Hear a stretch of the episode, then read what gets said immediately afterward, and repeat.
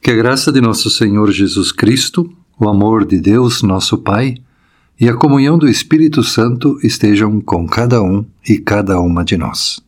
Amém.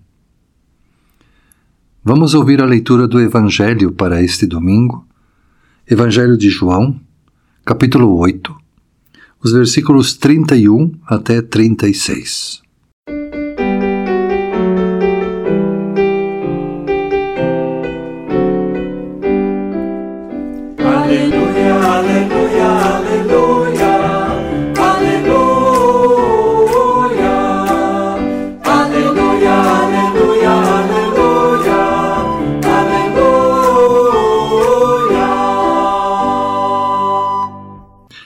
Então Jesus disse para os que creram nele: Se vocês continuarem a obedecer aos meus mandamentos, serão de fato meus discípulos, e conhecerão a verdade, e a verdade os libertará.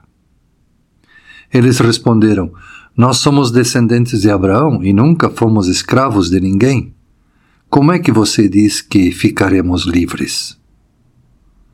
Jesus disse a eles: Eu afirmo a vocês que isso é verdade. Quem peca é escravo do pecado. O escravo não fica sempre com a família, mas o filho sempre faz parte da família. Se o filho os libertar, vocês serão de fato livres.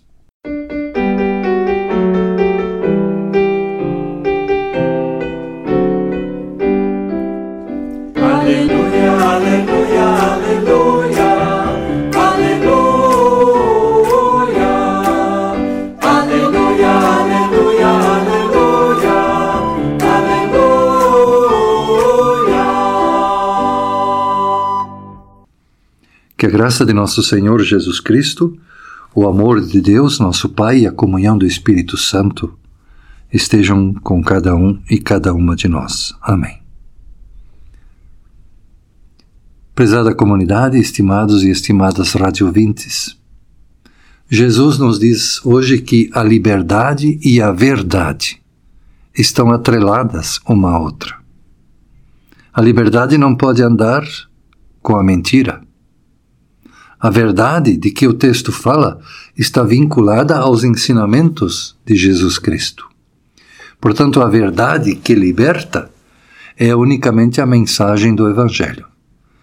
E esta verdade do Evangelho liberta do ódio e ensina o empenho pela paz.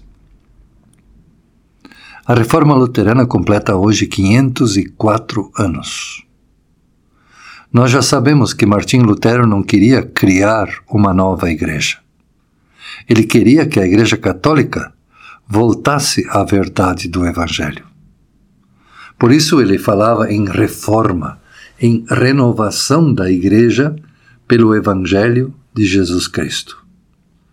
Mas quem está se beneficiando de uma situação não gosta de corrigir-se, nem a si mesmo e nem ao mundo ao qual está habituado.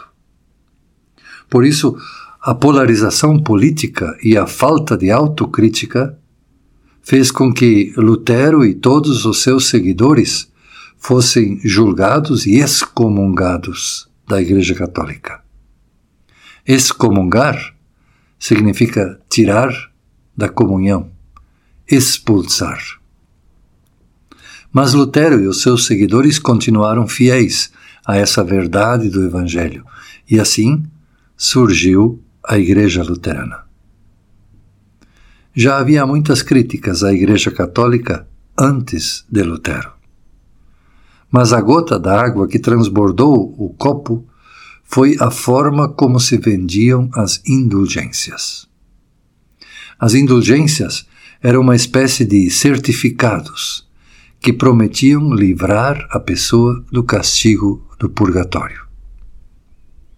Na Idade Média, as pessoas tinham muito medo da morte, porque ela representava o encontro com o juízo, o castigo de Deus. A Igreja pregava que após a morte todas as pessoas passariam pelo purgatório. Todas as almas teriam que pagar ali, com sofrimento, os pecados cometidos aqui na terra.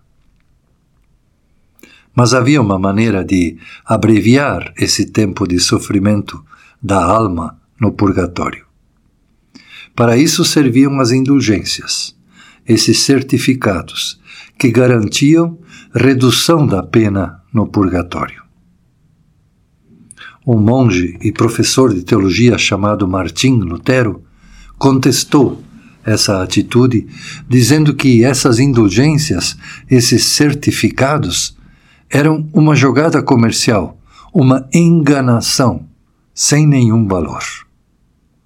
Para Lutero, tratava-se de uma atitude mal intencionada de algumas pessoas dentro da Igreja Católica. E para contestar essa atitude enganosa, esse monge professor católico, Martinho Lutero, pregou na porta da igreja do castelo de Wittenberg, na Alemanha, uma folha de papel onde constavam 95 razões, com fundamentação bíblica, para dizer que aqueles certificados não valiam nada. As 95 teses tinham como objetivo ajudar as lideranças da Igreja Católica a abandonar essa prática comercial de vender o perdão de Deus. Para Lutero, a Igreja Católica havia tomado um rumo totalmente diferente da mensagem do Evangelho. Por isso ela precisava de uma reforma para Lutero, a renovação da Igreja pelo Evangelho de Jesus Cristo precisava voltar para os quatro pilares iniciais da fé cristã: somente Cristo, somente pela fé, somente a Escritura e somente pela graça de Deus. Para falar desses quatro pilares, vamos usar hoje quatro símbolos: uma cruz, uma vela, uma Bíblia e uma rosa. O primeiro símbolo é a cruz. Martim Lutero enfatiza que a Igreja precisa resgatar a centralidade de Jesus Cristo como único fundamento da nossa fé e da nossa salvação. Somente Cristo salva Somente Cristo perdoa e somente Cristo nos leva à comunhão com Deus. Lutero enfatiza que o centro da pregação cristã deve voltar a ser o amor de Deus anunciado em Jesus Cristo. As pregações não devem assustar as pessoas com castigos para depois da morte, mas devem apontar para o Deus de amor revelado por seu Filho Jesus Cristo. Através da sua morte na cruz, Jesus desceu ao mundo dos mortos, derrotou toda a morte e o poder do diabo. Essas forças malignas já não têm mais poder sobre as pessoas. Como diz Atos dos Apóstolos, capítulo 4, versículo 12. A salvação só pode ser conseguida por meio dele, Jesus Cristo. Pois não há no mundo inteiro nenhum outro que Deus tenha dado aos seres humanos por meio do qual possam ser salvos. Portanto, a reforma luterana enfatiza que a pregação deve promover a Cristo crucificado como o único Salvador. O segundo símbolo é uma vela acesa. A vela simboliza a fé, e fé significa confiança. Para combater o medo da morte, não basta ser corajoso, mas é preciso ter confiança. O antídoto do medo não é a coragem, mas é a confiança em Deus. Fé em Deus significa reconhecer que Deus manifestou o quanto Ele nos ama ao enviar seu Filho a este mundo. Se as pessoas não conseguiam se aproximar de Deus por conta dos seus pecados e das suas transgressões à lei de Deus, então Deus abriu o céu e enviou o seu Filho ao mundo para que nenhuma pessoa se perca, mas todos e todas recebam o presente da vida eterna. Portanto, Lutero diz que não se deve assustar as pessoas com castigos depois da morte, mas sim deve-se falar da promessa da vida eterna, que Jesus nos oferece como um presente divino. Esse presente não é merecido por nenhum de nós. A vida eterna é um presente muito caro que Jesus conquistou para nós por sua morte na cruz e que nenhum dinheiro do mundo pode pagar. No entanto, Deus nos oferece esse presente, essa preciosidade, gratuitamente. O terceiro símbolo é a Bíblia. Lutero enfatizava que nenhum dogma, nenhuma lei da Igreja deve ser mais importante do que a palavra de Deus. Por isso era preciso ler, estudar a Bíblia em grupos na igreja. A palavra de Deus não deve apenas ser lida, mas ela deve também ser atualizada para a nossa vida.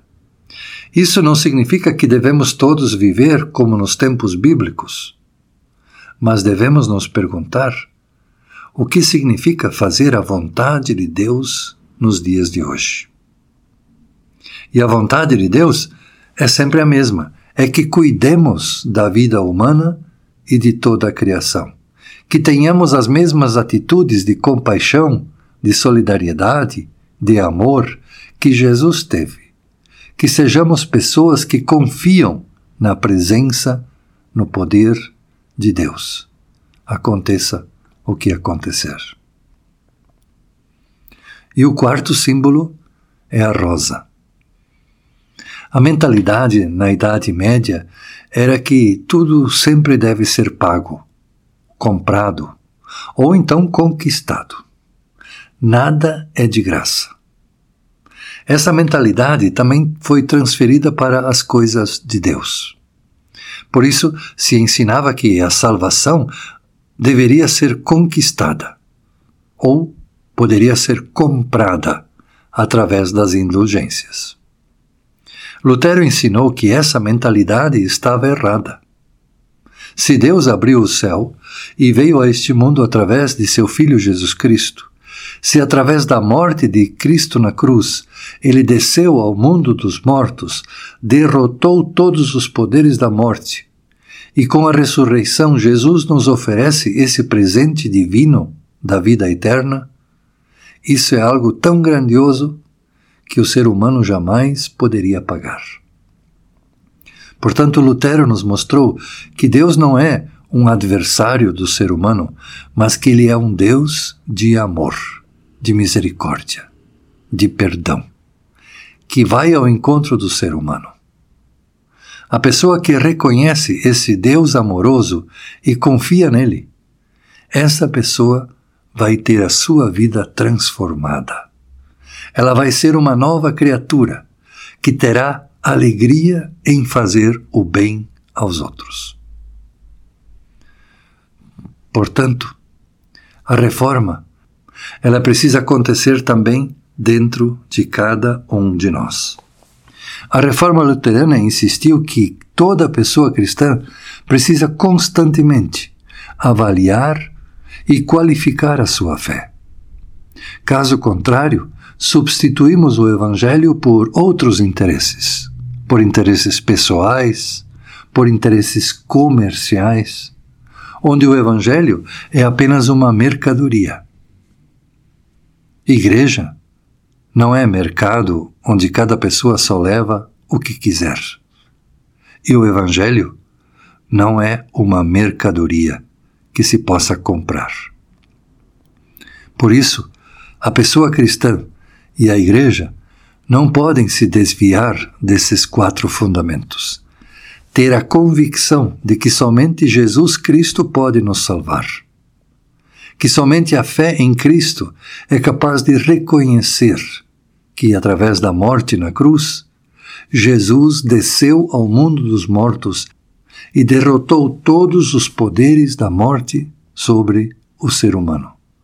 E que a sua ressurreição nos oferece nova vida aqui neste mundo e nova vida na eternidade.